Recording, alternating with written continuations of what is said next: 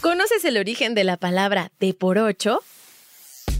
Esto es Curiosísimo, el podcast con Carla Mancilla. En Curiosísimo el podcast todo nos interesa, así que aquí te va esta información. ¿Que los mexicanos ahogamos nuestras penas en alcohol? Pues a veces sí.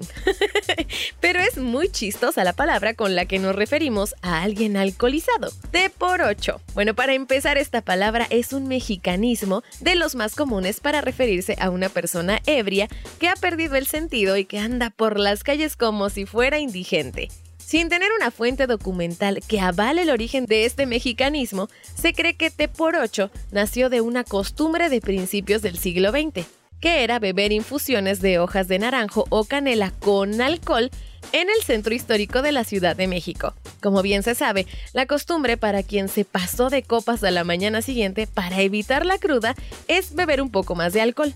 Durante principios del siglo XX en los barrios, entonces con un ritmo más parecido al de un pueblo que al de la ciudad, se ponían puestos callejeros en los que se vendían estas infusiones por 8 centavos. De ahí que se dijera, me da un té por 8. Bueno, y así la fuerza de la repetición fue acortándose y quién más que alguien alcoholizado bebería temprano más alcohol. Pues solo los borrachos, seguramente. Al identificarlos como té por 8, ya se sabía que andaban bajo influjos de alcohol. No había que hacer mucho para saber que estaban pasados de copa, porque estaban desaliñados, con aliento alcohólico, desorientados e incluso algunos tirados en las calles. Bueno, pues en 1971 el escritor Armando Ramírez publicó su primera novela, la cual retrataba el barrio de Tepito y la juventud de su protagonista, que se abría paso en una jungla de asfalto y se veía en una imagen de un T por ocho, la alegoría de en lo que él mismo se convertiría.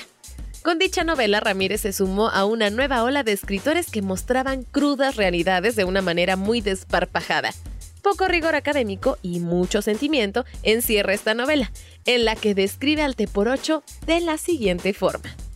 T por 8, de barba rala, de frente brillante de mugre, de manos hinchadas y uñas crecidas, con mugre en las comisuras. Al caminar rengueaba de la pierna derecha, su ropa raída, y pesada por la mugre que se ha ido acumulando a través de los meses de intensas borracheras diarias y noches de vigilia, producto de esa sed espantosa. Oye, por si quieres leer más de esta novela, se llama Chin Chin el T por 8 de Armando Ramírez.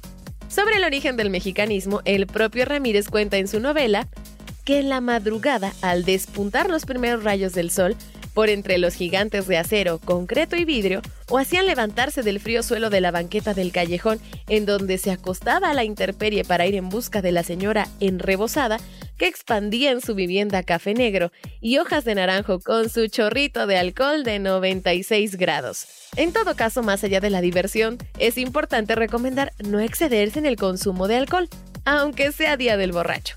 Oye, pero a todo esto, si bien el alcoholismo es una enfermedad y como tal requiere de un especialista que realice un diagnóstico y expida el tratamiento, no está de más que registres o te des cuenta cuando el alcohol está representando un peligro para tu salud. Oye, te voy a dejar algunos indicadores por si necesitas pedir ayuda. Chécate.